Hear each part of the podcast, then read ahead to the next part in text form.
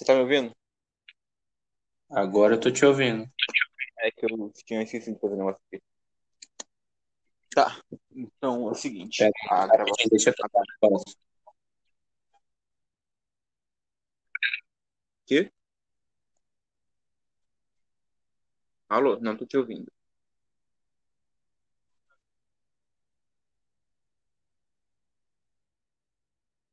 Me ouvindo?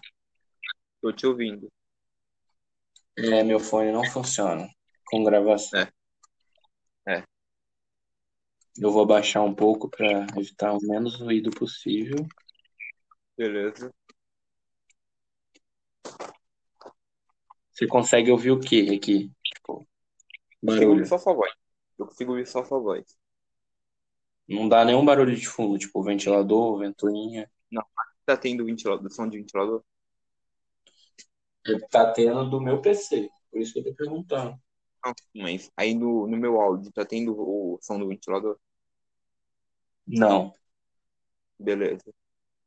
Seguinte, é, um tópico que eu acho que é meio que óbvio que tem que ter nesse podcast é coronavírus e as fake news em torno disso. Meio óbvio. Por que corona? O que que a gente vai falar sobre o corona, basicamente? Ah, então, é, eu não acho que é.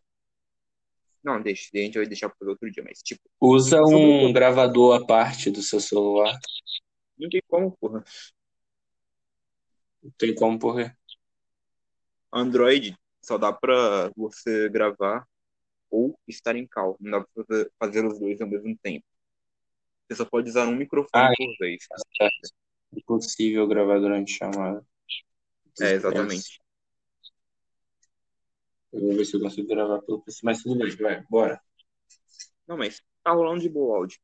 É, mas Não. seguinte, Caso Ah. der alguma merda, entendeu?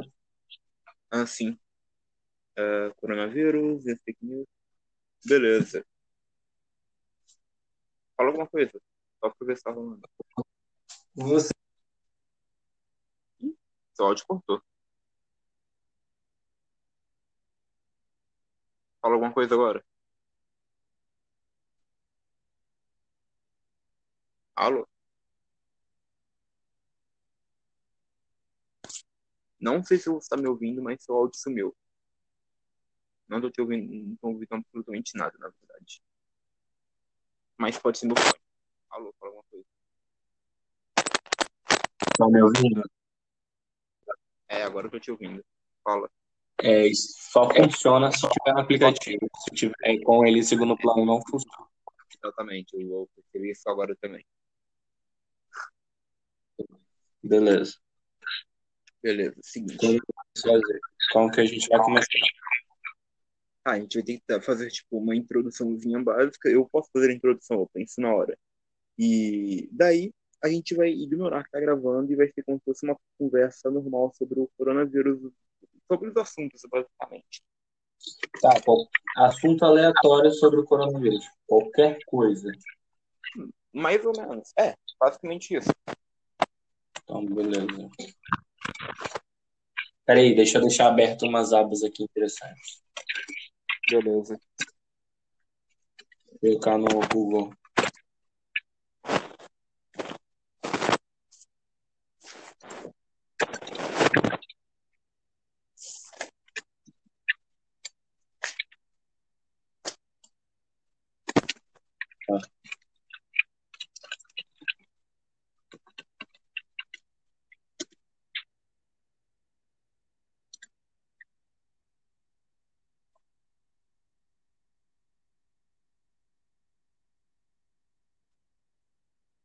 Você sabe o.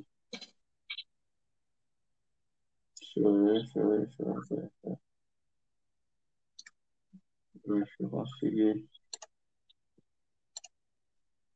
deixa.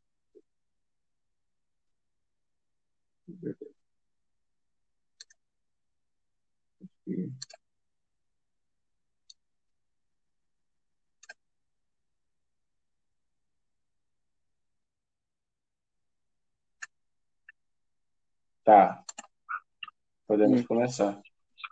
Caraca, 92 mortes relatadas no Brasil.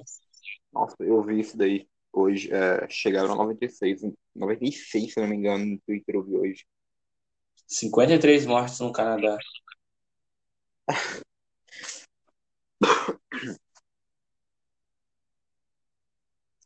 Tá. Tá, vamos começar. Você dá a introdução. Não, tô pensando aqui ainda sobre como é que a gente vai fazer para poder direcionar ao tema. Tá. Podemos começar local de origem, coisas que os países fizeram para, tipo, tentar Não, minimizar o impacto.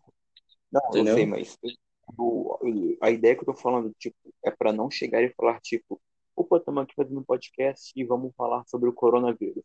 Eu acho feio e eu acho que não vai ser dinâmico. Aí eu quero, tipo, começar como se fosse uma conversa normal e aí chegamos no coronavírus, tipo, do nada. Como se não fosse Tá. ensaiado. É um meio complicado fazer isso. É, vai, vamos, vamos lá. Tá, eu já tenho vários pontos para ser tratado com o coronavírus. Tipo, a questão dos países que receberam, que teve muitos países africanos que ele nem conseguiu encostar. Não, então, Questão- mas a, a ideia é não ser um, um podcast informativo para poder passar informação. Quer dizer, obviamente vai Isso é um podcast dialogado, conversando. Exatamente, é um diálogo sobre o assunto. A gente vai falar sobre o impacto do coronavírus na economia e a porra toda. Obviamente vai ter bastante Tá. política, mesmo, até mesmo nesse podcast. Tá, vamos começar então no 3. Deixa eu pensar em alguma forma de começar. Tô procurando um caderninho eu posso anotar. Ah, tá. Pra mim, já, tipo, não fazer os mesmos assuntos toda hora, entendeu? Ficar repetitivo. Como? O Achei. que que você falou? Eu não vi o que você falou. Tô procurando um caderno pra, pra eu anotar, pra não fazer o mesmo assunto, ficar repetitivo. Ah, tá. Aí você anota e dá uma arriscada depois que a gente terminar de falar sobre o assunto. Mas Tá. vamos, vamos tentar não terminar o assunto, mas sim mudar o assunto no meio. Tipo, a gente está falando ah, sobre os impactos na economia. A gente terminou de falar, beleza, mas não vamos fazer tipo, ah, terminou de falar sobre o impacto na economia, agora vamos falar sobre o impacto na saúde. Não, a gente vai e fala, tipo, ah, mas a inflação, blá, blá, blá, blá, aí terminou de falar sobre a inflação, você não corta nem nada disso, você já puxa, e por causa disso, na saúde vai ter a queda, tipo isso. Óbvio que isso daí está sendo muito informativo e não é esse daí que é o objetivo, mas é só para ilustrar. Entendi. Não, tá Nossa. suave. Só o que a gente já falou aqui de como que vai ser já daria um podcast. Sim, bora conversar. Beleza, então, velho, não, calma.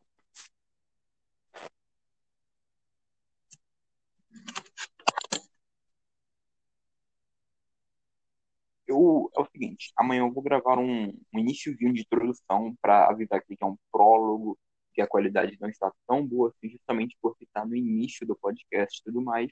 Então já vou estar me referir no início aqui da gravação a esse, a esse prólogo.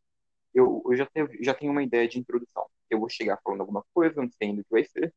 Aí eu vou, tipo, lançar que eu estou aqui com você na cal, e eu vou mandar, tipo, quarentenados. E aí você se apresenta e comenta sobre o que eu vou falar, qualquer coisa. Na verdade, alguma coisa que faça sentido e seja interessante. Vamos lá, então. Tá, você foi muito rápido. Espera, repete um pouco. Devagar. Amanhã eu, eu vou gravar um pedacinho do início do vídeo amanhã, para poder deixar no início falando que é um prólogo podcast. Para a introdução, eu vou me apresentar primeiro, vou apresentar o podcast, mais ou menos, e aí eu vou, apres- vou apresentar, não, eu vou citar você falando alguma coisa. E aí você vai e se apresenta e começa a falar sobre o assunto que eu vou dizer também. Tá. Eu acho maneiro, tipo, a gente já entrar descontraindo, tá ligado? Você se apresenta, fala, e aí, Richard, como tá sendo esses dias de quarentena? Aí a gente Então. já começa a entrar no assunto, entendeu? A ideia foi justamente essa, mas, tipo, a ideia seria eu falar, tipo, tô aqui com o Richard, blá, quarentenados. Como é que tá sendo pra você, velho, viver nessa, nesse mundo? Tipo isso. Tá, como que vai ser o podcast? Friendly, fri- family friendly Não, ou vai ser um pouco mais aberto, aberto. conversar? A gente pode xingar ou não pode xingar? Pode, Pode, mas não vamos deixar uma coisa muito trasher. Não vamos ficar xingando só por xingar. Mas não fique se prendendo, é a ideia. É só para descontrair. É tipo, não se segure, mas também não faça forçado.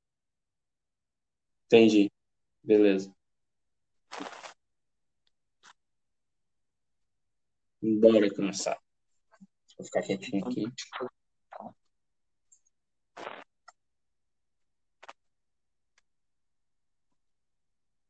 Bom dia, boa tarde, boa noite. Não faço a menor ideia qual horário vocês estão vendo esse podcast, mas meio que não faz diferença.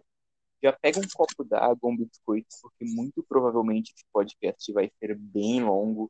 Estou aqui quarentenado faz alguns dias e, obviamente, vocês sabem que quando uma pessoa fica entediada por muito tempo, não tem algo que segure essa pessoa.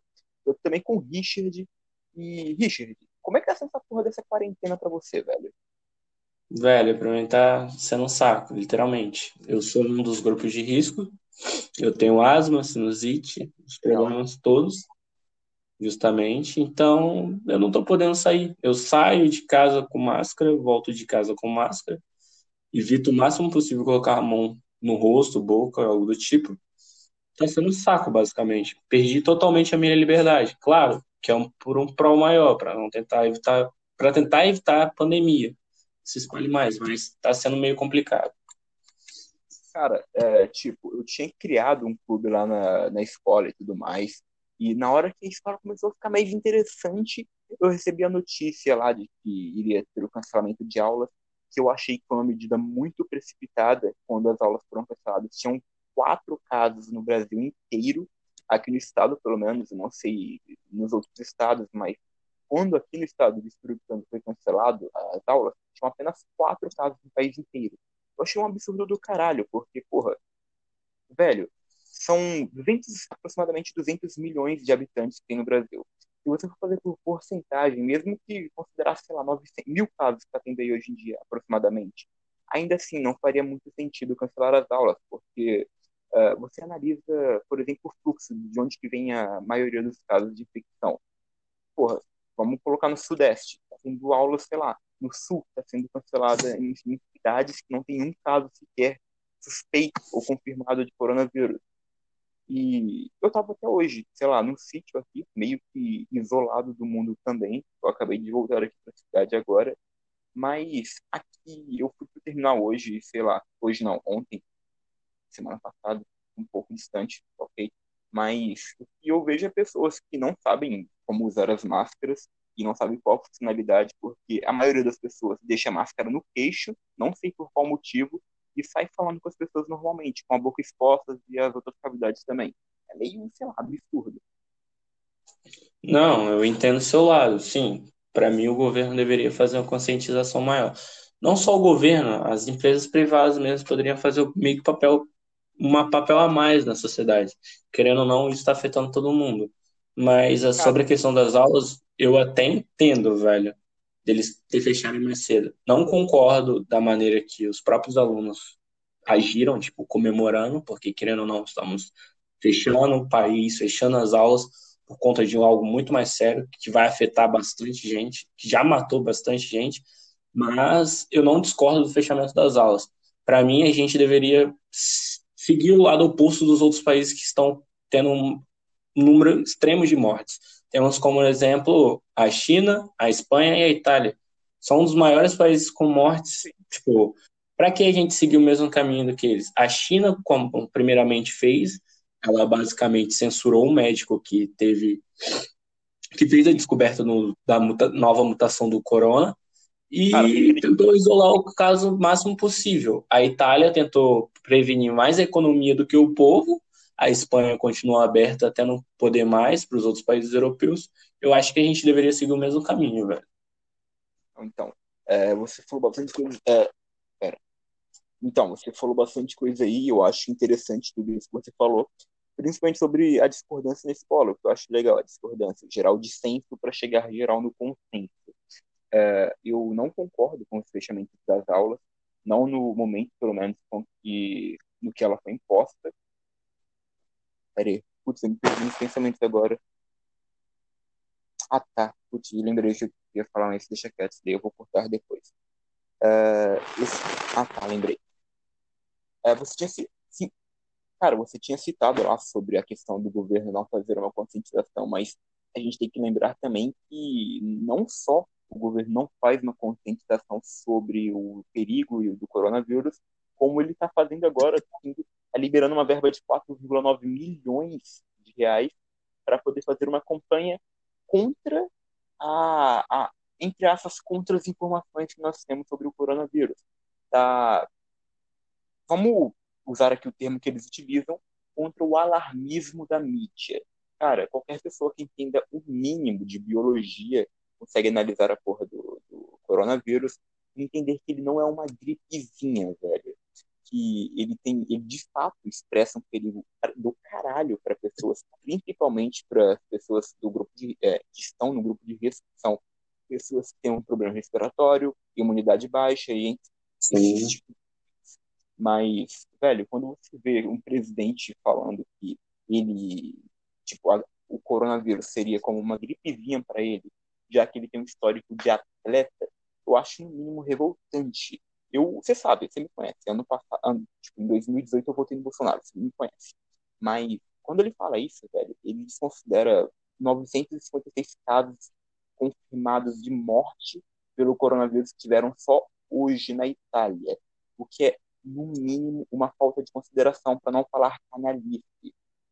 Você analisa o vírus, a forma, de, a forma de disseminação do vírus, é, através do contato pela fala, não contato pela fala, mas sim as gotículas que você libera enquanto você fala, que podem viajar até um metro e se prenderem no local. O vírus consegue viver cerca de um a três dias fora de um organismo. Ou seja, se você, sei lá, está falando na escola, você está contaminado, mesmo que você fale na sexta, tipo, você se contaminou no último segundo de aula, você falou, ah, esse vírus que saiu da sua boca e ficou preso na sua mesa, vai continuar lá até segunda-feira. E se a tiazinha da limpeza passa a mão ali, ela se contamina.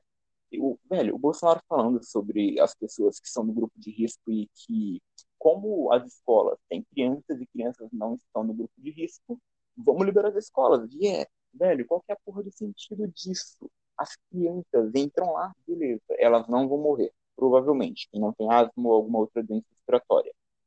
Ela vai se contar o coronavírus de um coleguinha que tem, o, já é positivo, e leva para casa, contamina toda a sua família.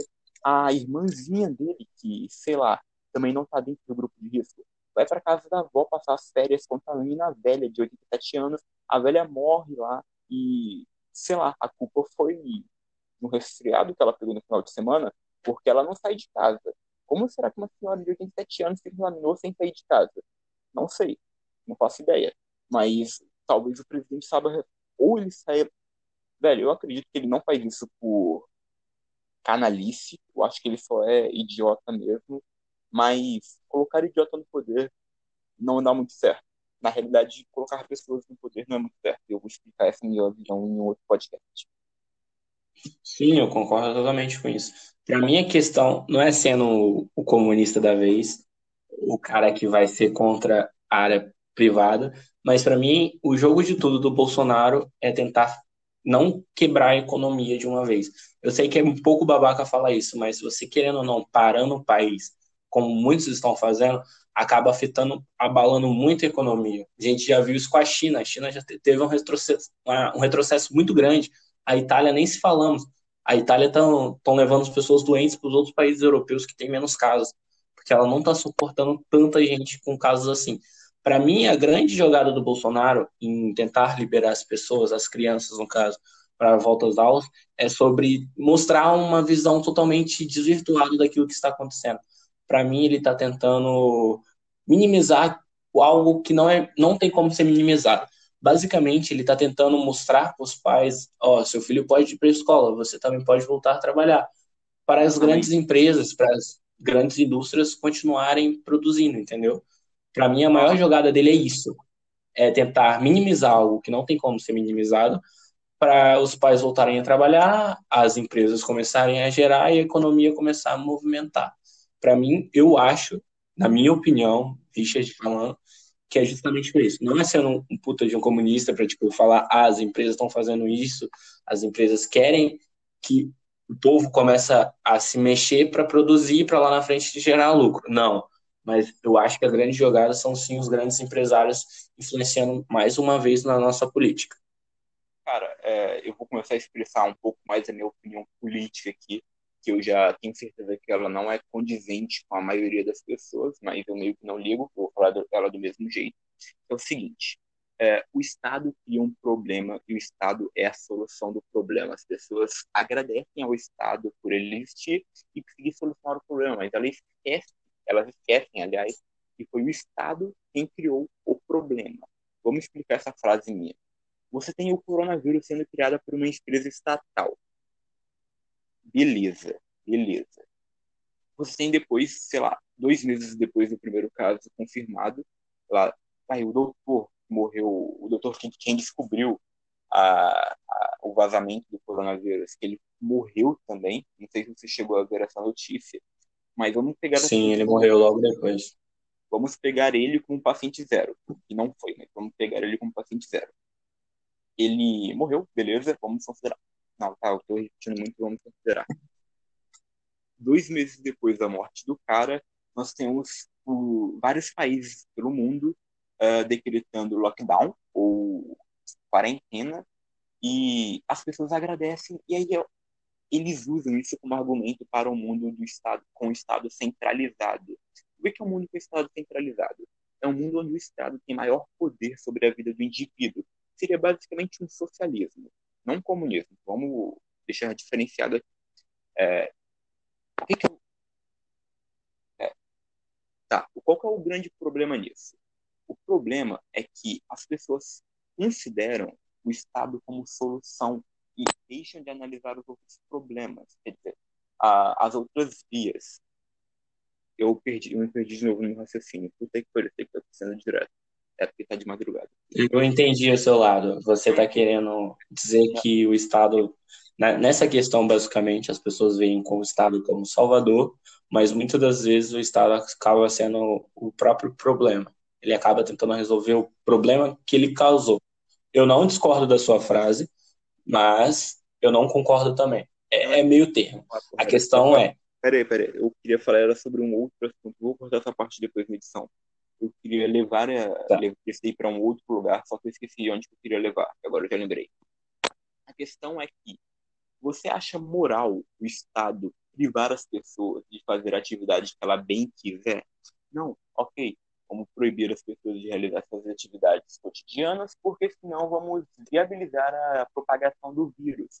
Mas, velho, as pessoas, as pessoas esquecem que quem criou, não quem criou, mas uh, vai, vamos deixar quem foi o, o grande responsável pelo vazamento do coronavírus foi o Estado.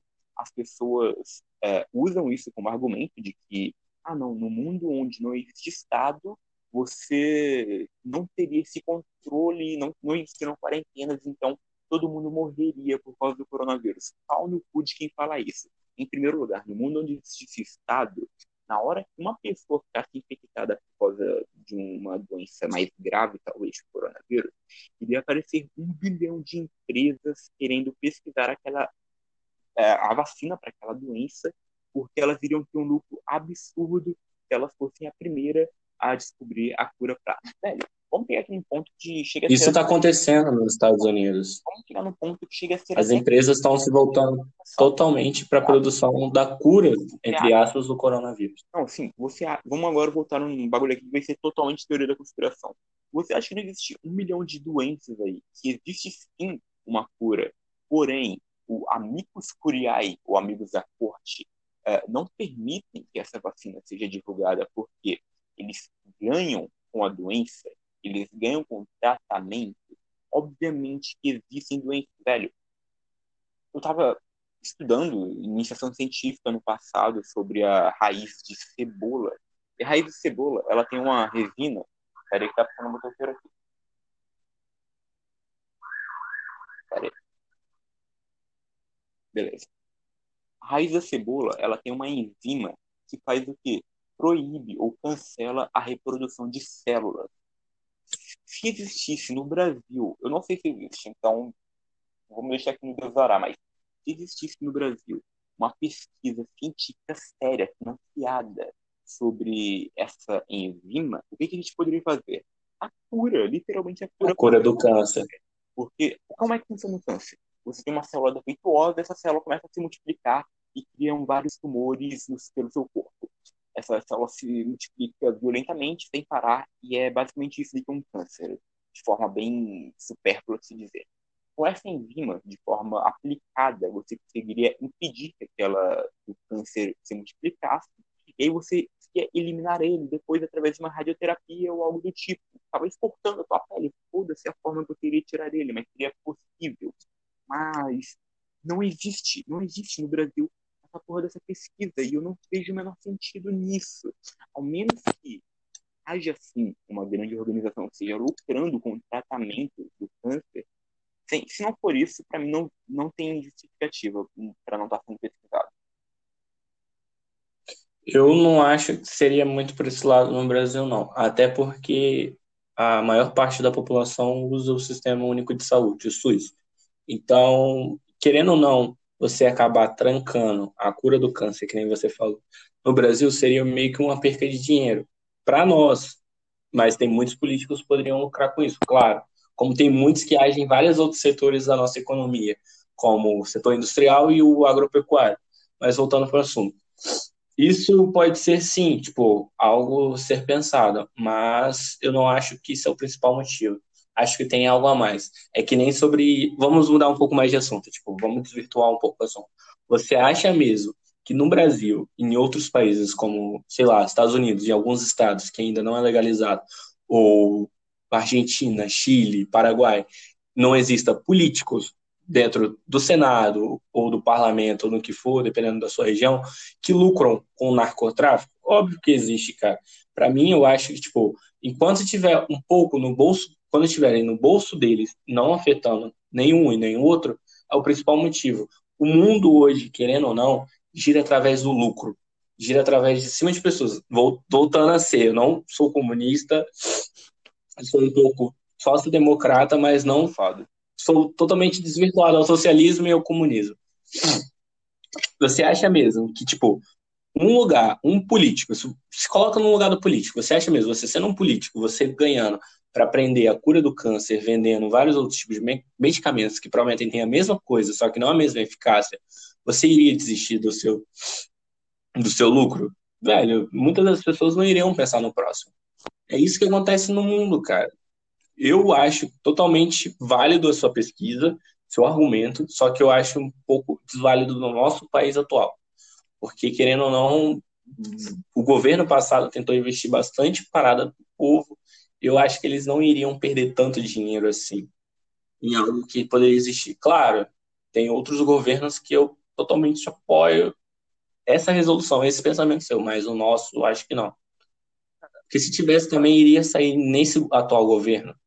Cara, então, não, não. eu acho um pouco desválido no nosso governo atual. Quando eu falo de amigos curiai, eu não estou querendo me referir a um presidente que olha para uma empresa e fala: olha, você não pode fazer a cura. Sim, você está falando sobre a grande ordem, não. a segunda ordem comum. Não estou falando sobre a nova ordem mundial, os Illuminatis de qualquer porra de quem entra muito no chapéu de alumínio. Não é disso que eu estou falando também, calma. O que eu estou querendo dizer é que existem empresas que ganham com tratamento do câncer, a pessoa, quando ela vai fazer um tratamento, eu entendi. A pessoa, quando ela vai fazer um tratamento, quando ela está com câncer, ela não, tipo, vai lá uma vez e acabou, agora ela está curada para sempre, viva todo mundo é São várias sessões de quimioterapia, de remédios manipulados, sim. tratamento, e ela gasta milhares de reais com dólares, milhares de dólares com essa porra desse tratamento. Você acha que um, que um medicamento com base em raiz de cebola custaria milhares de dólares? Você acha que seria válido para uma empresa que tem essa merda de tratamento aí? Você acha que ela iria querer desejar que, que fosse feito, na hora que alguém começasse a pesquisar, uma empresa gigante iria chegar lá, ia comprar a patente, ia guardar num, num cofre, e ninguém nunca mais ia poder falar sobre essa porra dessa, dessa patente. Acabou. Então, quando você tem um Estado Quando você tem um Estado centralizado, você garante que não haverá chance de competição entre as pessoas.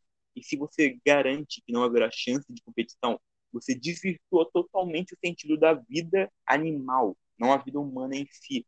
Porque a vida animal é baseada em competição. O melhor sempre vai sobreviver perante o, o menor. Você tem. Vamos pegar um caso aqui recente, não um caso recente, vamos pegar um caso imaginário para, sei lá.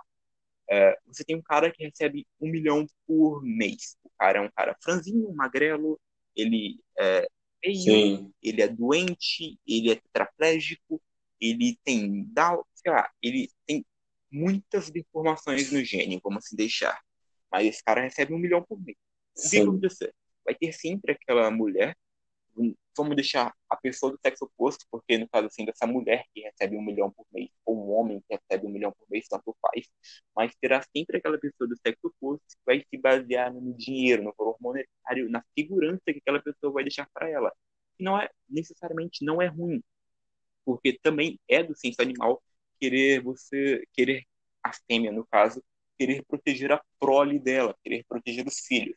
E como seria melhor proteger os filhos se não com um milionário, iria poder bancar o que for necessário para o filho, basicamente. Então você vai ter o quê? A continuação da, do gene dessa pessoa defeituosa. Isso deve acabar. Vai acabar. Um dia isso deve ser o, o grande problema da humanidade e a gente vai ter que bolar uma solução para isso. Porque você vai ter várias pessoas com no seu DNA, mesmo que de forma ainda não expressa, várias pessoas uh, com para tetraplegia hereditária no seu DNA. Aí daqui a, sei lá, cinco gerações, ou do nada, simplesmente as pessoas começam a ficar tetraplégicas e a humanidade morre. É por isso que a seleção, seleção natural funciona tão bem, e é por isso que, com o Estado centralizado, com o capitalismo, na realidade, é por isso que o capitalismo desvirtua totalmente a vida animal. Mas, agora a gente pode considerar o ser humano como um ser não animal como que, o que eu quero dizer com isso? Não ser não animal, o ser humano é animal e isso é científico, mas um ser não animalesco. A, a isso é um tema que eu até acredito que vai ser bastante estudado nos próximos séculos, que é o quê? O ser humano como não categorizado na, na, em, todo, em todo o reino animalia, que é a sociedade. Isso daí é basicamente a sociedade. Nós nos organizamos de forma artificial e qualquer problema nós solucionamos de forma artificial. Como assim? A gente consegue curar, Sim. a gente consegue Mas... curar aquele filho da puta que tem tetraplegia. Isso daqui vai precisar daqui a algumas de, é, décadas, daqui a pouco tempo. A gente vai conseguir fazer com que as pessoas, mesmo as mais fracas, consigam sobreviver. E isso daí vai ser possível daqui a alguns anos, porém, isso deve ser realmente feito.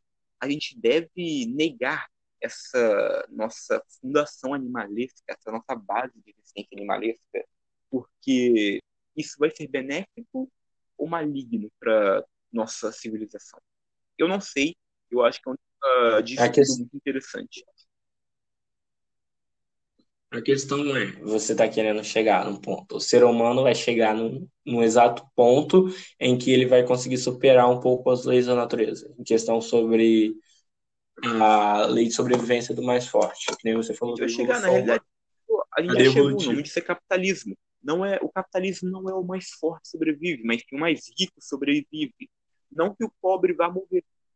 Exatamente. Tem grandes chances de morrer. E agora o miserável não é aquele cara, não é necessariamente aquele cara franzinho, magrelo, doente, mas talvez aquele cara que venceria num duelo se fosse um mundo sobrevivencialista. Para mim, você já convive comigo há bastante tempo, você já sabe como que é meus pensamentos ideológicos, políticos, etc. Eu mudei bastante, você me conhece. Antes eu era um cara muito chato, muito centralizado, pra, muito ligado para a esquerda, centrista, mas eu também não, não consegui abrir muito os meus olhos. Depois de um tempo você foi me convencendo, foi me conversando, foi dialogando, foi debatendo que eu consegui mudar um pouco a minha ideia. Para mim, o capitalismo hoje é o principal meio que irá funcionar, que funciona. Querendo ou não, o comunismo é ultrapassado, o comunismo só vai funcionar no papel, a ideologia não, porque, como você mesmo disse, o ser humano quer competição, o ser humano não consegue sobreviver sem a competição. Para mim, isso é o ato principal que vai quebrar o comunismo, é que não consegue fazer uma sociedade igual, justa e solidária. Para mim, a questão é: o capitalismo deve funcionar assim, que nem você falou, para conseguir fazer meio que o ser humano faça uma cadeia de competição para fazer o ser humano se auto-evoluir, a questão do, do mais rico, do mais pobre, do mais viril, no caso, o cara mais forte, o mais fraco. Mas é, todos nós deveríamos ter o mesmo ponto de partida, você consegue me entender? Para mim, o Estado deve intervir nesse exato momento, tipo, todo mundo se igualar, vamos, vamos supor, vou dar um exemplo, a educação. Todo mundo deve ter o mesmo tipo de educação, todo mundo deve ter a mesmo tipo de saúde, condições de saúde. Por isso que eu concordo bastante que o Estado intervenha na educação, na saúde e na segurança. Para mim, todos os seres humanos devem ter o mesmo ponto de partida. Se lá na frente ele vai querer ser Y, sendo que ele pode ser Z, ele escolhe, ele tem a oportunidade de escolha. O Estado não deve intervir nessa condição. Mas o Estado, sendo um Estado um pouco grande, não cheio, mas um pouco grande, e um pouco Estado estadista, eu acho muito válido. Porque, querendo ou não, o ser humano é muito desigual. Você chega assim e fala para um cara que tem condições, pô, cara, você vai ajudar fulano, sei lá, vai dar um pão pro fulano. Muitas das vezes a pessoa não vai pensar em fulano, entendeu? Para mim, o Estado deve intervir nessa questão do mesmo ponto de partidas para todos. Para mim, o Estado deve ser o ponto X nessa questão, porque o ser humano por si mesmo ele não é solidário, o ser humano não ajuda o outro. O ser humano pensa nele, nele próprio para depois pensar no outro. É, agora, Entendeu? o que eu vou falar, Minha eu opinião. acho que pensaram que é até um pouco absurdo, porque eu tenho certeza que você pensa que eu iria concordar contigo nessa parte. Mas é o quê? Eu discordo. As pessoas não deveriam ter o mesmo ponto de partida. Por quê? Quando você cria essa base, onde todo mundo sairia do mesmo lugar com as mesmas condições e tudo, você cria o quê? Ah, quer dizer, você destrói o quê? A diversidade na competição que, que eu estou querendo dizer? João nasce numa favela onde o tráfico é enorme, a, o índice de morte é enorme, o IDH é. Qual que é o contrário de enorme? O IDH Não, tem. Pior que eu nem sei, eu acho que o IDH tem que ser próximo de zero. É o contrário de enorme. Tipo.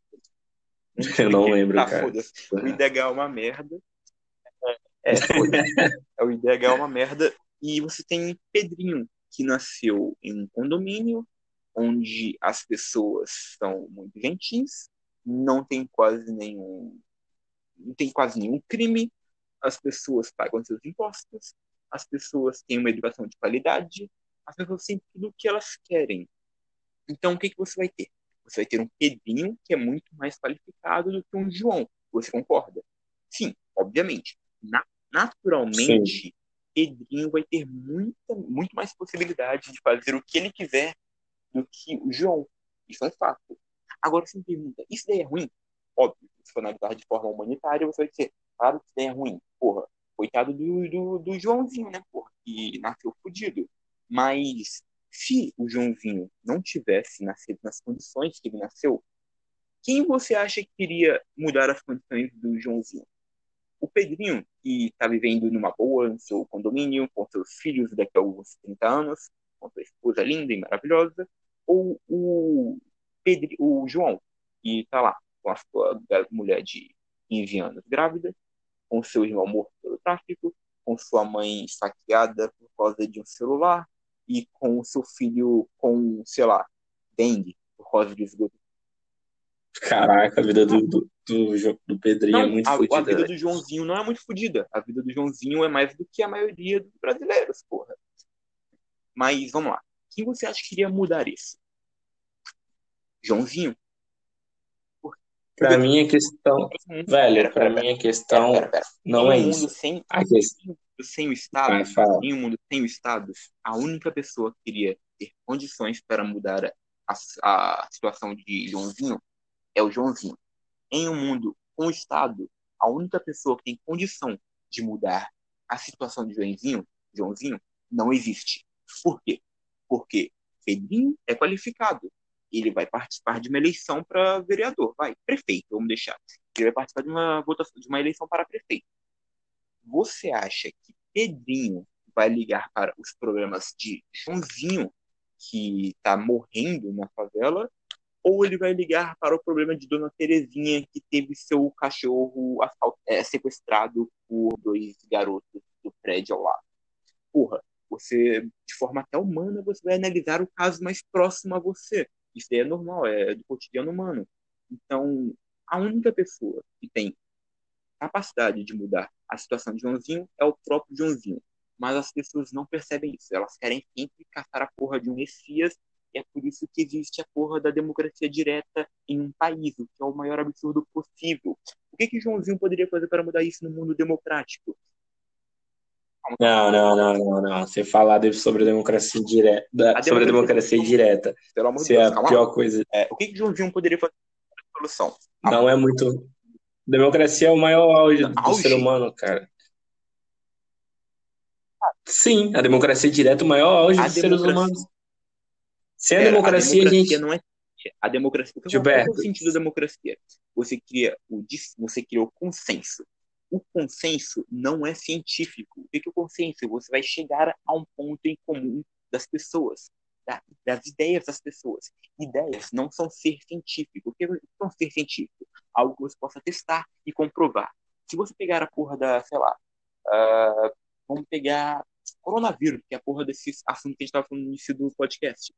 Uh, qual é a forma de transmissão do coronavírus? Você falando e liberando gotículas pela sua boca, ou você, sei lá, deixa eu pensar no outro caso absurdo, andar de bicicleta pelado. Um cientista vai falar.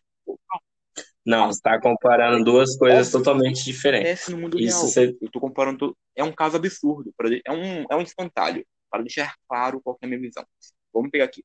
Tem um cientista que fala que é através das gotículas e tudo mais, e um cientista que fala sobre andar de bicicleta pelado.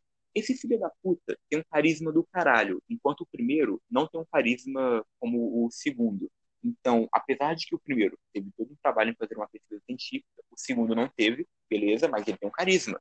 Então as pessoas vão votar no seu representante quem você acha que está certo? A pessoa que estiver certa vai ter o caso publicado, quer dizer, vai ter a, a, a forma de, de transmissão aceita pela comunidade científica. Então, esse filho da puta carismático vai ganhar a porra da eleição, e aí as pessoas vão morrer porque elas escolheram a pessoa errada. É isso que eu estou querendo dizer. Ciência não tem consenso. Consenso e ciência são dois termos que são distantes e nunca podem se juntar. Então, se você cria o consenso na democracia, que a democracia é basicamente criar o consenso, o ponto em comum para toda a comunidade, você está matando todo mundo. Por quê? Porque você está pegando um milhão de casos e está criando uma solução. Essa solução não vai servir para Pedrinho, não vai servir para Joãozinho, não vai servir para Dona Terezinha. Vai servir para quem? Amigos curiai. Tudo aos meus amigos e aos meus inimigos a justiça. Eu consegui entender o seu lado, mas sobre a questão sobre a democracia, eu totalmente discordo do que você disse. Para mim, a democracia é você saber que você fez algo pelo seu país, pelo seu povo, pela sua nação, e que lá na frente, se você fez errado, você tem que voltar e corrigir, cara. Para mim, o principal modelo de sociedade que temos hoje, tipo, modelo raiz de sociedade que temos hoje é um modelo democrático. O mundo não, funciona, não funcionaria se não fosse democrático. Temos como, por exemplo, as, as rebeliões. Não só discordo, como é. o mundo democrático Fala. não funciona. Eu vou explicar isso daí depois. O mundo democrático funciona, cara. Vamos ter, por exemplo, a questão da, da França com sua revolta contra o Luís XVI. Isso foi, para mim, o maior, maior ato de democracia do mundo, porque ali o povo se uniu, é, se rebelou e foi contra. A questão de Mussolini, a questão de Mussolini na Segunda Guerra, a insatisfação do povo. O povo se uniu, foi contra o seu governante, que muitos deles apoiaram no certo período, e foi levou ele a julgo. a julgar, devo ele ser julgado pelo próprio povo. Tipo, a julga, o julgamento pelo próprio povo, eu acho deserrado. Eu acho muito errado isso. Mas a democracia, você lutar pelo seu direito, vamos supor, hoje você apoiou o Bolsonaro. Tipo, na eleição passada você apoiou o Bolsonaro. Hoje você viu que ele fez coisas absurdas, que foi ter, tipo, falado para as pessoas saírem de casa para fazer passeada. Teve agora mesmo uma manifestação que ele chamou todo mundo na rua, um surto em mente chegando. Tipo, surreal um presidente fazer isso. Lá na frente você vai pensar duas vezes, pô, será que é isso mesmo que é melhor para o meu país? Será que é isso mesmo que é melhor para mim? Porque o ser humano, já falei para você, pensa primeiro nele para depois pensar nos outros. Será que isso não vai me prejudicar lá na frente? Pô, vai prejudicar, vou achar um outro candidato. Aí você vota no Amoedo, você vota no Ciro Gomes, você vota no Haddad, você vota em quem você quiser, mas você não vai cometer o mesmo erro que você cometeu no passado. Para mim, a democracia na sociedade atual é o ápice, porque você tem o direito de escolha, você sabe quem que você vai votar no futuro, se você errou, você vai lá e corrige. Ponto. Se o cara cometeu um crime ainda de responsabilidade, como muitos falam que a Dilma cometeu, que o Collor cometeu, que o Trump cometeu e agora ele foi julgado e foi inocentado, mas a Dilma foi julgada não foi inocentada, julgada que eu falo foi pelos deputados e senadores, não foi inocentada, como o Collor também fez, tipo, passou por esse julgamento e foi condenado, eu acho que sim, cara, a democracia é muito válida na sociedade atual. Tem vários países hoje que não seguem o modelo democrático, sigo, por exemplo, a Arábia Saudita, a China fala que é um país democrático, mas não é nem um pouco, não tem concorrência. Se tiver, eles matam. Então, a China não é nem um pouco democrática. A Venezuela, muito menos. A Venezuela temos um cara doentio que se diz ser amigo do povo, que se diz ser o presidente eleito pelo povo, mas sabemos muito bem que ele ganhou a eleição sendo fraudada. Tem vários países africanos que até hoje seguem o modelo. Não, não é um país democrático. Que a democracia. A população votou em uma única pessoa. É impossível isso acontecer no modelo democrático. Ninguém é 100%, ninguém sempre aceita 100% motivo, um governo, cara. É, é, é literalmente impossível. porque se ela não atende a vontade de uma única pessoa, essa pessoa não puder fazer o que ela quiser para poder se manter viva, a democracia já falhou a partir desse ponto. Mas agora deixa eu falar um pouquinho mais. Seguinte, se você tem um mundo, se você tem, vamos pegar a Sim. etimologia da palavra democracia. Demo e kratos. Kratos vem de poder do grego e demo povo. Você pega essas duas palavras e a escola romantiza para os alunos, dizendo que a democracia é nada mais do que você dar poder ao povo.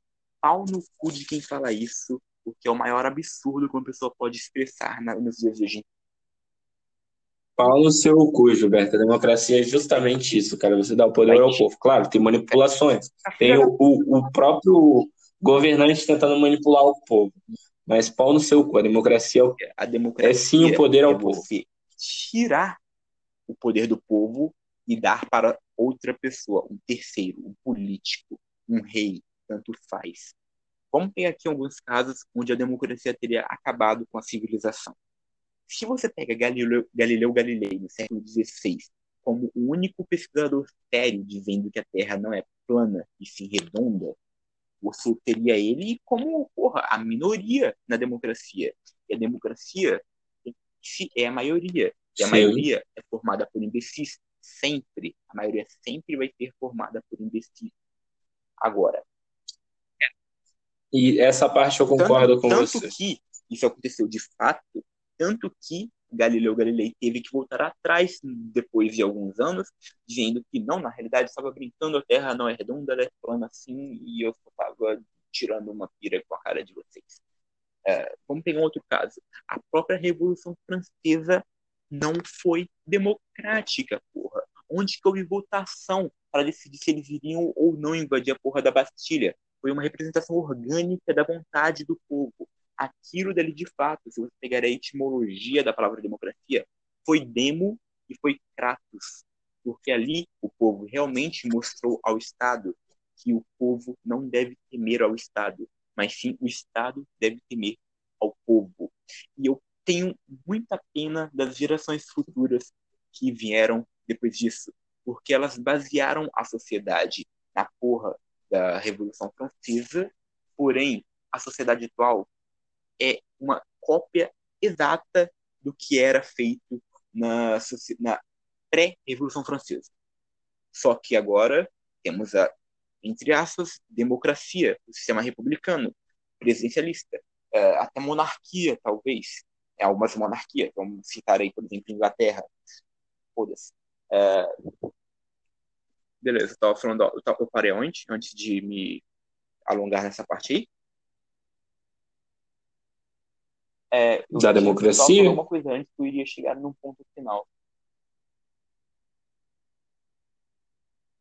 Não sei, cara. Você tem que anotar suas paradas, senão você vai se acabar confundindo. Agora. Mas, putz.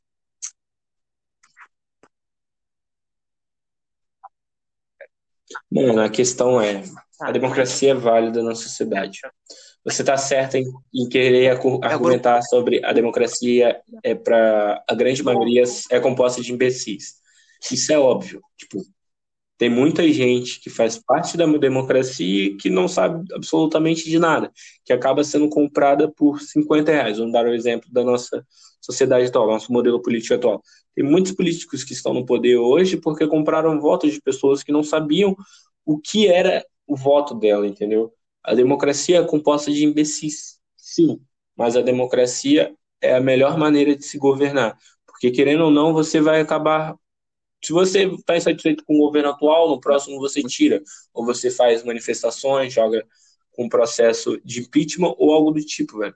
A democracia é Mas, válida na sociedade atual. O que você está querendo dizer? Quer dizer, Esse o que é você o... não está entendendo é que eu estou dizendo que qualquer governo é ilegítimo. Não só aquele de esquerda, não só aquele de direita, não só aquele que fez merda e não só aquele que fez coisas, entre aspas, boas. Todo governo é ilegítimo porque tira a possibilidade de uma pessoa governar da sua própria forma no seu particular. Todo governo que reconheça como justo a Constituição é governo é um governo ilegítimo. Constituição na Tá, qual é o ponto que você quer chegar? A Constituição não é válida? Nenhuma Constituição é, é válida, porque Constituição é nada mais é a palavra Constituição representa a cultura e os costumes de um povo. Velho, 2005 teve a porra do referendo lá sobre a liberação das armas e a porra do referendo do, do plebiscito foi aprovado pela população, mas até hoje não existe isso, tá tendo... As pessoas tiveram que eleger Bolsonaro, porra, para poder liberar o porte de armas. É um absurdo isso. Constituição não existe. Essa fantasia de Constituição é a representação dos costumes e cultura de um povo é conto de fada dos irmãos Grimm. Agora, voltando, eu vou propor uma solução para acabar com a democracia e, sei lá, vivermos em paz todo mundo? Pode ser. A solução para acabar com a democracia é democracia. Sim, mas como? Eu tinha citado antes democracia direta. O que é democracia direta? A democracia direta é você chegar um representante, não, vai, você chegar no conselho, um grupo de pessoas, todo mundo da cidade, talvez, seu bairro, Vamos pegar sua casa. Pessoas. Você, suas duas irmãs, seu pai e sua mãe. Vocês cinco vão se reunir e vocês vão votar entre vocês para escolher uma pessoa que vai ser o chefe da casa. Suas duas irmãs votaram no seu pai, sua mãe votou em você e você votou na sua primeira irmã. Seu pai, logicamente, iria ganhar por ter a maioria dos votos. Então, ele seria escolhido o representante da casa. Ah, mas espera aí, meu você disse que se tivesse governo, mesmo que ele tivesse a maioria, ele seria ilegítimo por não representar 100% do povo. Sim, claro, mas na democracia direta, você como indivíduo chegaria no chefe da casa e iria passar as suas demandas. Então, o chefe da casa iria ter um papel nada mais, nada menos do que representativo. Eles iriam levar a sua ideia para uma instância superior, ou talvez até mesmo executar a sua ideia. E é isso que é a democracia direta. Você chegar no seu prefeito, sei lá, presidente, vamos deixar em um sistema nacional, onde eu quero dizer de uma forma nacional. Mas o que acontece na democracia indireta? Você vota em uma pessoa, vamos pegar aí de novo o mesmo exemplo da casa. Você vai votar no chefe da família, vai, ele teve a maioria dos votos. De novo, beleza Agora, o chefe da família vai votar em um chefe da comunidade, beleza. Ele teve, vai, o chefe número 7 teve a maioria dos votos, beleza. O chefe da comunidade vai votar em um prefeito da cidade, beleza. Ele teve a maioria dos votos.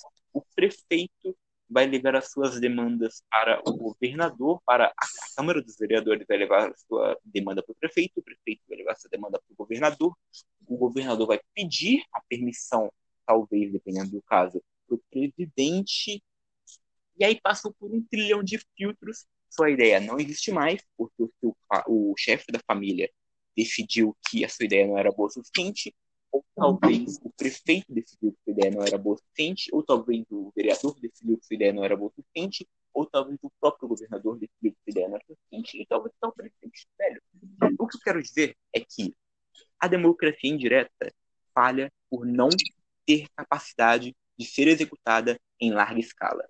Se a democracia direta fosse aplicada por município, por cidade, eu votaria a favor. Eu seria favorável a isso porque não existia presidente, não existia. Tá, tá, tá, tá, tá. Agora eu entendi o seu ponto.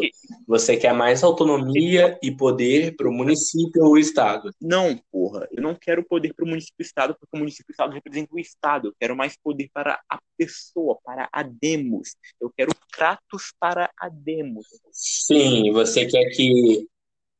Você quer que o. Vamos supor que a pessoa em si fosse ouvida mais próximo. Vamos dar o exemplo, o modelo, o modelo político dos Estados Unidos. Os estados têm a sua autonomia, sua independência de modelo Cara, nacional. Cada estado segue o seu padrão de é lei. É o único Você estado quer democrático isso? que eu acho um pouquinho, um pouquinho digno de confiança. Um pouquinho, porque ainda assim o que mais tem nos Estados Unidos é corrupção, o que mais tem nos Estados Unidos é o Estado sobrepondo a população, o que mais tem nos Estados Unidos é a privação do direito individual, e o que mais tem nos Estados Unidos é o Estado, né, porra? Tá no próprio nome do país, vai tomar no cu. Você quer, então, minimizar o poder do Estado sobre a população, no Na caso. Esse é o eu ponto. quero zerar, mas minimizando já seria o suficiente. Não, não seria o suficiente, não, mas já seria bom. Então você quer que o, um Estado democrático se torne um Estado anarquista, praticamente. Um anarcocapitalismo. Vamos dizer que sim. Vamos pegar. O, o que, que, é. Seria isso? O que é o anarquismo? É a arqué. Arqué seria qualquer coisa, de início, basicamente. Arqué partindo desse pressuposto do início ou de algo. E a, do, do grego, se não me engano, se não me engano, tenho quase certeza, é não. Então, a não arqué é a, o não início. Por quê? Porque nada é bom. O anarquismo prega a destruição de tudo porque nada é bom. Então, hum, tá, eu entendi seu pra ponto. mim não existe Você quer que governo anarquista. Você quer? porra, deixa eu explicar o meu ponto.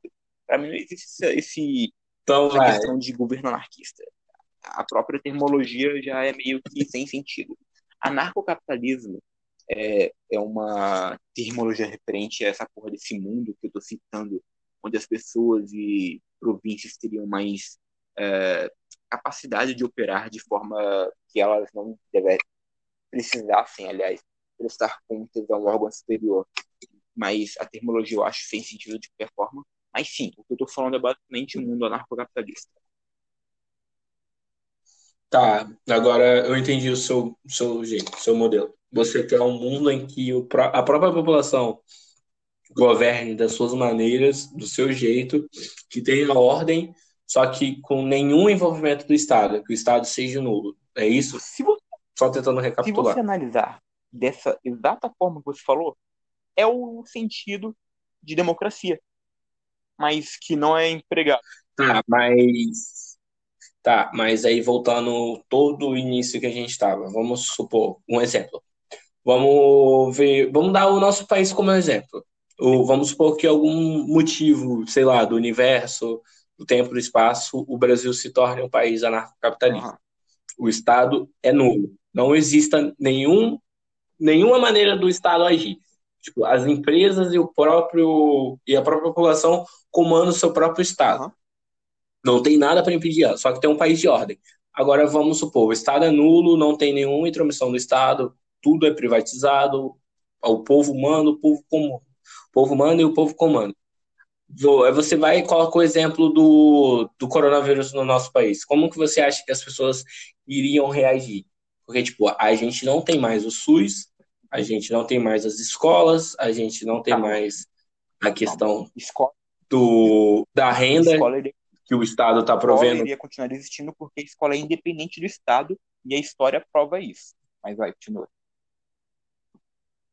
Não, é governo público que, que movimenta a escola. Tá, tá confundindo o, a porra da, desse modelo de merda, essa bosta que as pessoas chamam de escola hoje em dia, com a escola de fato.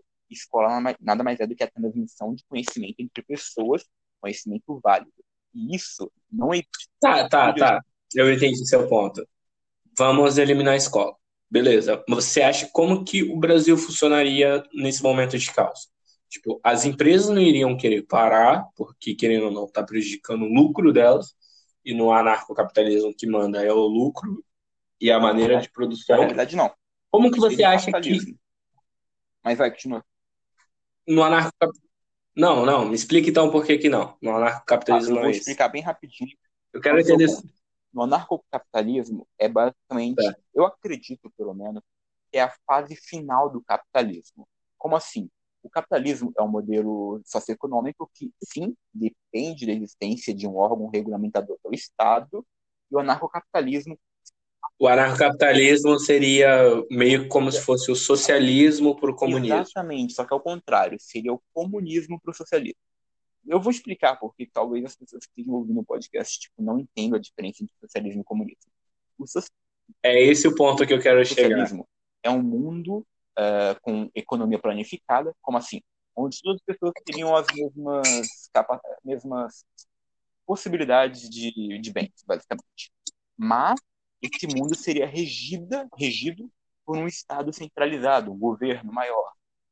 Uh, enquanto o comunismo é esse mesmo mundo de modelo socioeconômico com economia planificada, porém de forma só que regido pela população. Nenhuma presença de Estado.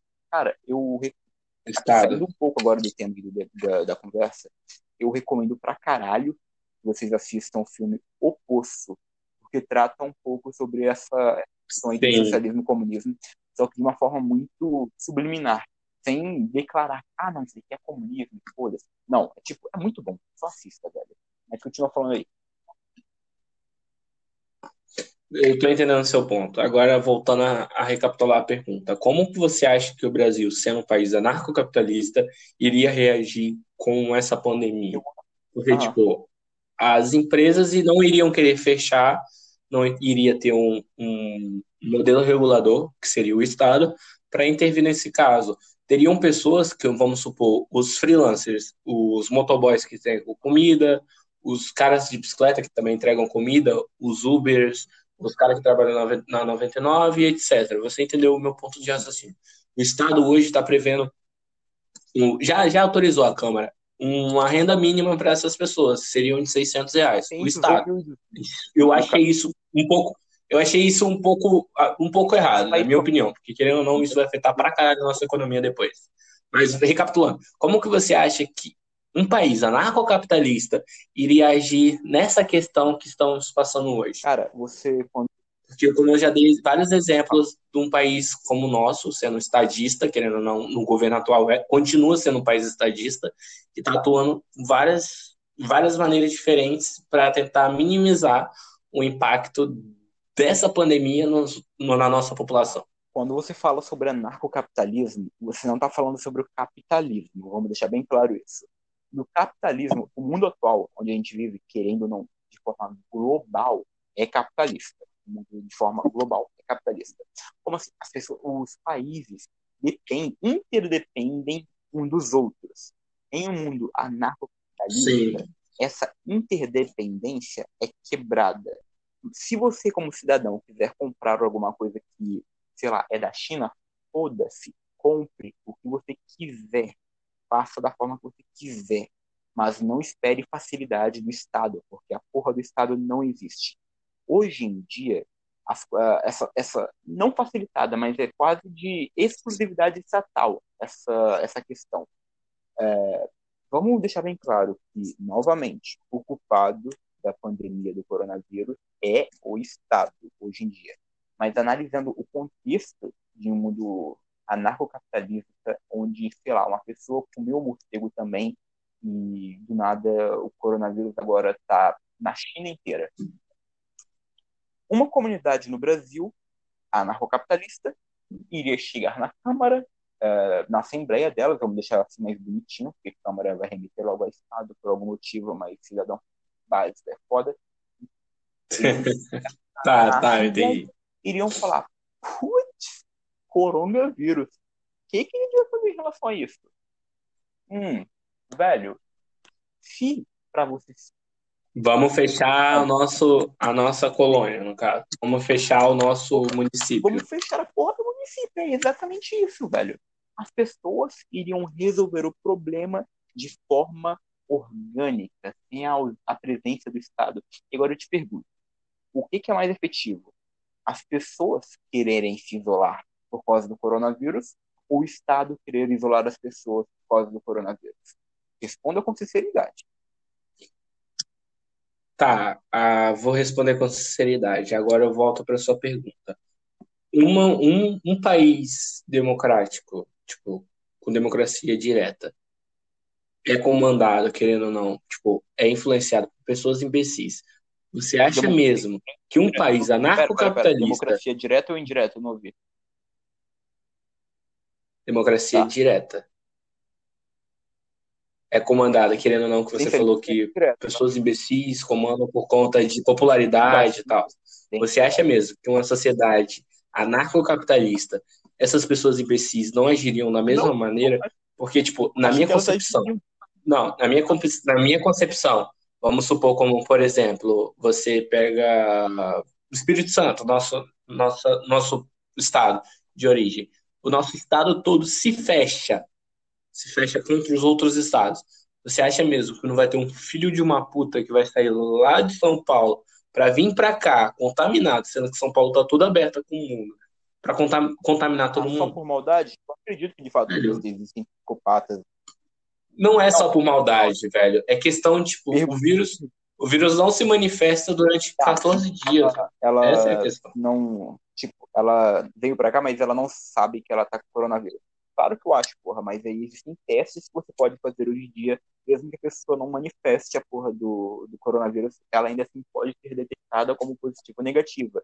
E aí você, se você considerar que nós temos no mundo é, com Estado, nós temos essa tecnologia, mas no mundo anarcocapitalismo nós não temos a mesma tecnologia, aí é um debate injusto e não tem nem como considerar isso. Mas beleza.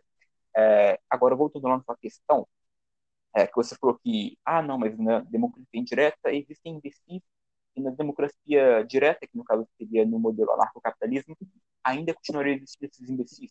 Sim, de fato continuaria existindo esses imbecis.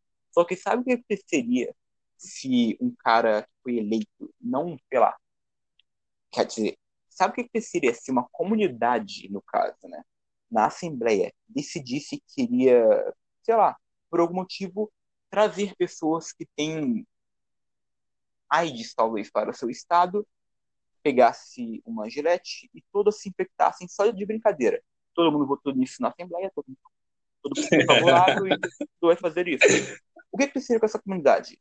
Ela iria tomar no cu, ela iria morrer, ela iria deixar de existir, sobrariam algumas poucas pessoas para contar a história dessa, dessa comunidade, e o que ter com as outras comunidades. Iriam usar a imbecilidade da humanidade como exemplo para continuar o seu, entre aspas, reinado, a sua vida, o que é natural. Esse é o ponto. O anarcapitalismo é a natureza humana, a natureza animal, porra. É a forma animalesca, porém social, do indivíduo se manifestar. Como eu tinha falado lá no, bem no início do podcast, para quem estava aí tá ligado, eu tinha falado que ah, nos próximos séculos, a gente vai debater bastante sobre como que a gente vai viver, se a gente vai se considerar um animal animalesco, que no caso seria baseado na, na seleção natural, ou a gente iria se considerar uma forma de vida não animalesca. Essa, isso é a porra do meio termo, porque o anarcocapitalismo é uma representação da seleção natural, porém de forma civilizada. Essa aqui é a, a, a parte brilhante do anarcocapitalismo.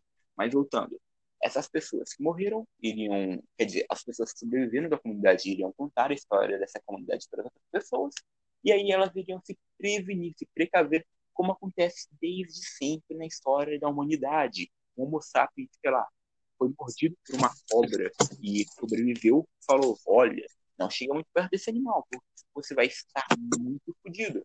E o que acontecia? O molequinho que ouviu ele falando isso começava a passar perto.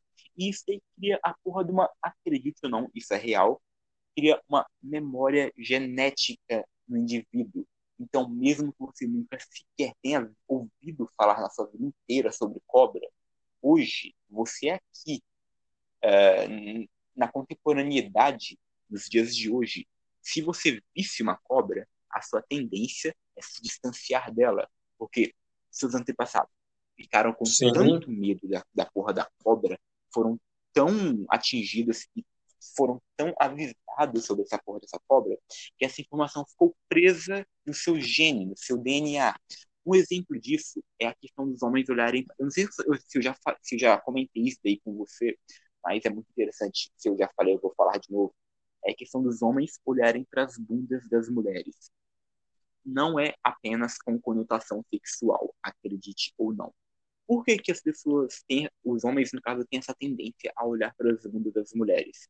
É porque, na época, no período em que os seres humanos eram nômades, ou seja, eles estavam vagueando, basicamente, para lá e para cá, eles teriam que, o, o macho, no caso, teria que escolher uma fêmea que tivesse mais capacidade de andar e se locomover com a prole, com os filhos. Então, o que, que ele analisava? A postura da mulher, a, a, forma, a formação das nádegas da mulher, que, ela, que daria mais sustentação para essa mulher ficar mais tempo ou menos tempo em pé, é, como que ela iria se portar durante uma viagem e tudo mais. Então, isso daí foi uma informação que foi tão tanto utilizada para a nossa sobrevivência em grupo, em comunidades pequenas, ela foi meio que gravada no nosso DNA. E hoje em dia, mesmo que a gente não precise mais disso, o que, que a gente faz para escolher um. A gente não, eu estou falando isso generalizando de uma forma absurda, obviamente. Mas o que, que o ser humano faz na hora de escolher uma parceira? Ele dá aquela olhadinha básica na bunda dela. Fala, porra, eu tô falando na moral. É assim que funciona, porra. Tadinho dos americanos, então, velho. É Tenho pena dele. Não, mas depende, porra. porra. Tem aquela Cardi B, meu amigo. Vai tomar no cu, né, velho? Coronavirus. ah, velho. Encaixou muito bem essa piada. Foi muito. Não, mas eu entendi é, então. o seu ponto. Mas a questão é, velho. Tipo, na minha concepção, um mundo anarcocapitalismo não iria conseguir manter todo mundo a salvo do Cara. coronavírus. Porque vamos supor, você dá um exemplo, não, exemplo da sua comunidade. Tem um, um cara que está contaminado dentro da comunidade. A comunidade se decidiu fechar. Aí, por um, por um acaso, todo mundo se juntou, votou, beleza. Vamos expulsar o filho da puta que está contaminado. Para onde que ele iria? Tipo, no mundo que você fez essa concepção, isso seria muito válido, porque juntou todo mundo, voltou, a vontade do povo foi essa e o cara sumiu. Você iria fazer o que com esse cara, cara é... velho? Ele ia ficar cara, morrendo a míngua. Tá criando uma solução, quer dizer, você está criando um problema que existia no mundo com o Estado para ter uma solução no mundo sem o Estado, o que não faz o menor sentido. O que, que eu iria fazer com esse cara? Eu não iria fazer porra nenhuma caralho. Uh, no mundo anarcocapitalismo é selvageria, porra. Isso daí é um fato. Se você, uh, se você não tem. E se você fosse esse cara, velho? Aí que Essa tá, é a questão. Fosse esse cara, tem um conceito que são cidades privadas. O que, que é isso? Você iria ter uh, uma, um, um catálogo para escolher a cidade que você quer morar só que você iria ver as, as características dessa cidade. Cidade, uma cidade que, sei lá, uh, permite o aborto, só que não permite o porte de armas. Uma cidade que permite o aborto e permite o porte de armas. Uma cidade que não permite o aborto. Seria basicamente um delivery. É basicamente um delivery de cidade, exatamente. Só que aí você iria escolher para onde você iria e a cidade, obviamente, não iria vir até você. Ou depende, quem sabe a tecnologia aí um dia no futuro. Mas o que eu quero dizer é, por que caralhos eu iria ir para uma cidade, tendo coronavírus já, que é proibido a presença de pessoas com coronavírus. Não faz. Não, se você ah, fosse ah, então, infectado nesse meio tempo, tá, então na cidade. Eu moro nessa cidade e, é, e eu tô com coronavírus. Aí peguei coronavírus Sim. Nada. Beleza. Primeiro lugar. Primeiro lugar. A propriedade privada é minha, porra. O mundo anarcocapitalista não é um mundo com Foda-se se eu vou ficar tossindo, se eu vou morrer lá dentro tá, da minha propriedade. Aí, tá. aí você estaria criando uma, uma, uma solução para esse meu caso de ter coronavírus, que é de hoje em dia, do mundo estatizado, que é o Estado bater na minha porta e me expulsar da minha própria casa. Existe uma coisa que é chamada de princípio da não agressão, que é qualquer pessoa que eu falar de anarcocapitalismo vai estudar sobre essa merda, que é o PNA. É, se eu tenho minha propriedade privada, se eu tenho as minhas coisas, eu tenho as minhas coisas. Você não tem direito de tocar nelas. Se você tocar nelas, então eu posso te rechaçar, rechaçar, retalhar, na verdade. Você pode sentar Exatamente. o tiro no cara. Minha casa lá com coronavírus, na hora que abrir, alguém abrir a porta, ela vai levar uma, uma bala. Ponto. Acabou. Isso é, isso é justiça. Isso é justiça. Mas isso daí abriria uma entrelinha quer dizer, uma possibilidade para que as pessoas que estão sendo retalhadas retalhassem de volta, atirando em mim, o que também é justo no mundo selvagem, vamos assim dizer. Porém, porém, Tá, mas isso é meio errado, não. Elas estão invadindo sua propriedade privada. Elas não teriam é direito errado, nenhum de falar. Isso é errado, obviamente. Mas existem pessoas que fazem coisas erradas em todo lugar. É, porém, não, velho. A questão do anarcocapitalismo é essa. Você está na sua propriedade privada. O cara não tem direito nenhum de entrar lá dentro sem a sua autorização. Só que o cara vai lá e entra para te dar um teco, para te matar, porque você tá com a porra de um vírus que não foi então, culpa sua, isso é errado. Só que você tem que entender que no mundo, é, no mundo anarcocapitalista não existe um governo que vai chegar e vai dizer o que é certo e o que é errado. Existem pessoas que vão chegar e dizer o que é certo e errado. Só que essas pessoas vão estar dando o ponto de vista delas e não da comunidade, porra.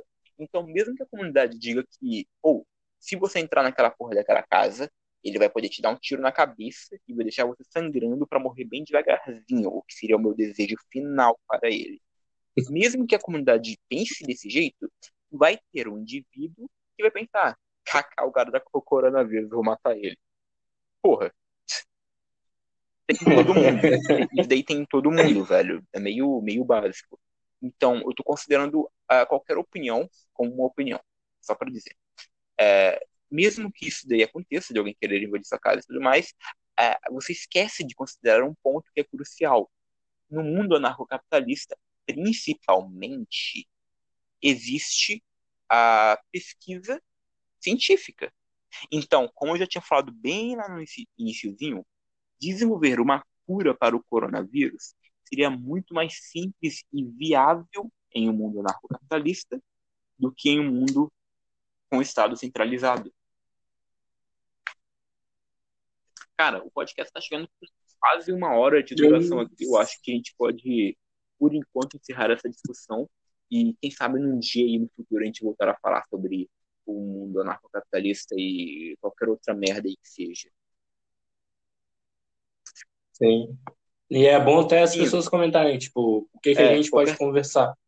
Porque lá pra frente a gente pode até fazer uma live, é. tipo, um podcast o, mesmo comentando o podcast que ele né? ser feito ao vivo, né, velho?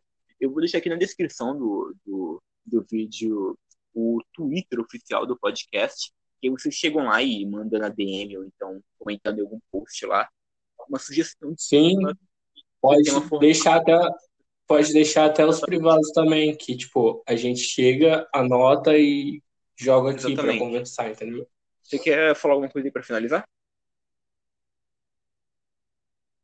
Não, velho, só queria mesmo falar pau no cu das pessoas que saem gripadas e fiquem em casa, seus bandidos Beleza, então só queria Só isso. finalizar mandando o Estado ou qualquer outro estadista tomar no cu. E é isso, velho. Até a próxima. Até a próxima.